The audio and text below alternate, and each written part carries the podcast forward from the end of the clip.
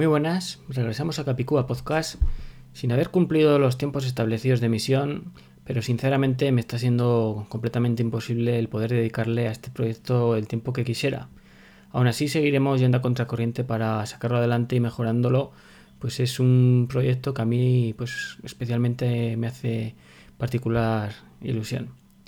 Estos días, escuchando mis podcasts habituales, leyendo nuestras fan webs de Apple preferidas, Veo que está ya todo el mundo empezando a estar un poquito nervioso por la nueva presentación de sistemas o mejor llamadas ligeras mejoras y actualizaciones de los que ya tenemos. Sistemas operativos para Mac, para iPad, para iPhone, HomePods, Apple Watch, todos esos cacharritos de la manzana de los que disponemos y que no tardamos o bien en ponerle la beta si nos corre mucha prisa o bien correr y ir a ponerle la última versión del sistema operativo nada más que está disponible aunque llevo conlleve muchas veces que tengamos nuestras pequeñas incidencias en falta de batería o pequeños bugs. Y es curioso que ahora empezamos a pedir a nuestros queridos Reyes Magos de Cupertino nuevas implementaciones deseadas en los sistemas y que como siempre no son pocas y nunca llegan las que realmente deseamos. Ciertamente, si preguntas a cualquier usuario asiduo de Mac, el porqué de su decisión de usar los productos de la marca, casi siempre te acabará mencionando una famosa palabra. El santo grial que defiende todo nuestro racionamiento de por qué estamos con este sistema. Un iPhone, un Apple Watch, unos AirPods y, por, y motivo por el cual solo comemos de fruta manzana en cualquiera de sus variedades. Pero no me leo más. Casi siempre te diremos que claro, es este, nuestro ecosistema. Al final es inigualable. Y que te va atrapando y haciéndote dependiente poco a poco del mismo, de manera que pensar en irte del, del ecosistema a otros productos de otras marcas y fabricantes ya te genera una sensación de desasosiego, de intranquilidad, falta de orden y de infidelidad a Tim Cook y a toda su familia que nunca te la acabas de llegar a replantear. Pero claro, si en este ecosistema vas desgranando ciertas cositas, ves que tiene alguna que otra lagunilla, quizás tan bueno tan bueno no sea.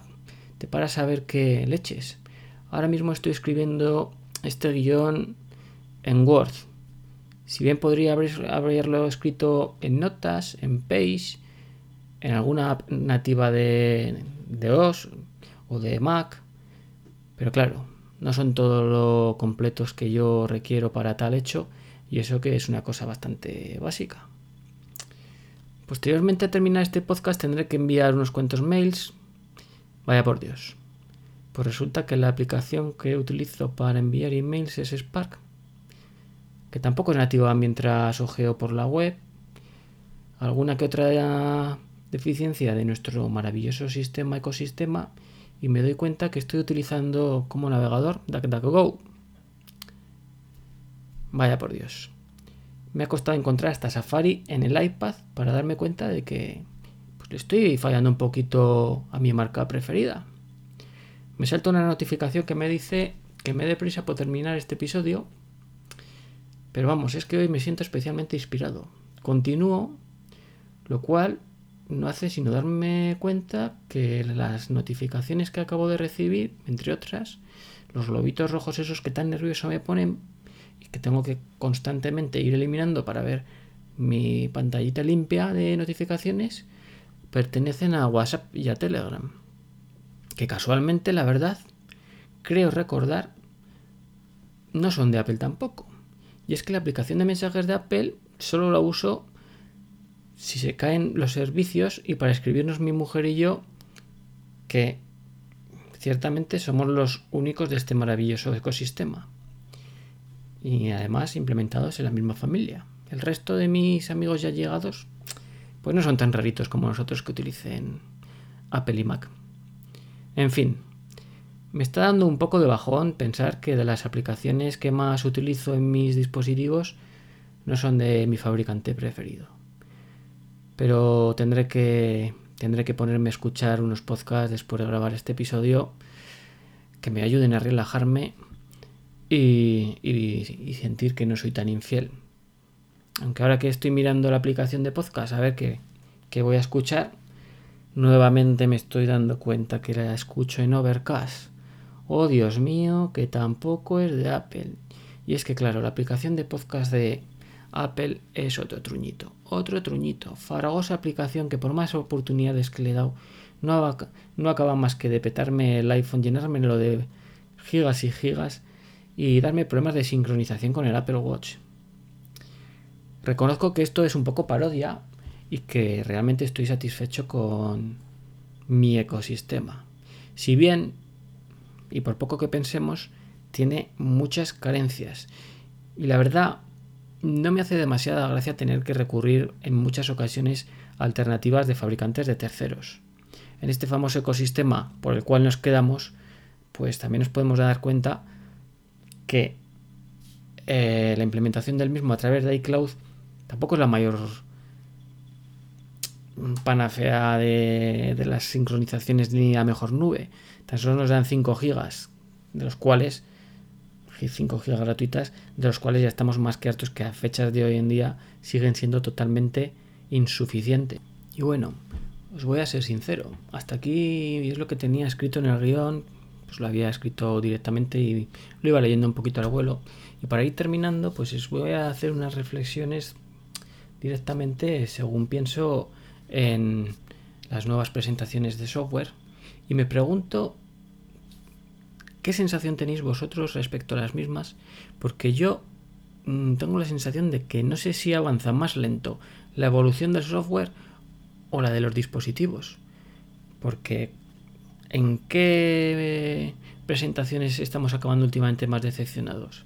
¿En las de software o en las dispositivos? ¿Cuánta gente ya no hemos visto que se ha desprendido de sus iPads porque se los habían comprando pensando que iban a acabar siendo su futuro Mac, su futuro ordenador, como nos venden. Y efectivamente, presentación tras presentación, el sistema y la actualización del mismo es que es un poquito de risa. Y bueno, la actualización de los productos, yo realmente cada vez veo menos sentido actualizarnos el producto. El iPhone, como comenté en algún que otro podcast, lo tuve que renovar por causa de fuerza, de fuerza mayor. Pero actualmente, con la evolución que están teniendo los dispositivos, si no es por la degradación de las baterías, no veo mayor motivo para cambiar de dispositivo anualmente, ni cada dos, ni cada tres años, porque ni el dispositivo evoluciona tanto, ni el software se queda obsoleto para dispositivos en tres años. O sea, y la evolución del mismo, del software y las nuevas implementaciones para los nuevos dispositivos no son suficiente motivo como para cambiarse. Cosa que me fastidia bastante que cuando presentan nuevos dispositivos no escapen nuevas funcionalidades, porque perfectamente las pueden ejecutar, como el modo de grabación eh, cinemático que se supone que solo lo pueden hacer los nuevos iPhone por el nuevo procesador. Ni de coña. Ya sobradamente hay otras aplicaciones que si te las instalas te lo consiguen hacer. Es que nos están vendiendo muchas veces la moto. No quiero parecer demasiado hater con mi marca preferida, pues que hace que, y perdónenme la palabra, me encabrone.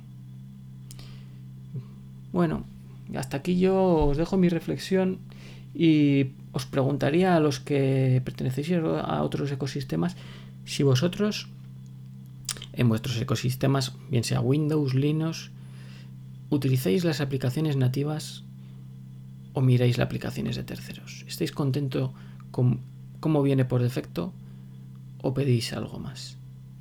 Bueno, de momento hasta hoy este es el capítulo y espero regresar más bien pronto que tarde. Gracias todavía por seguir escuchándome y, nos seguimos viendo. Un saludo.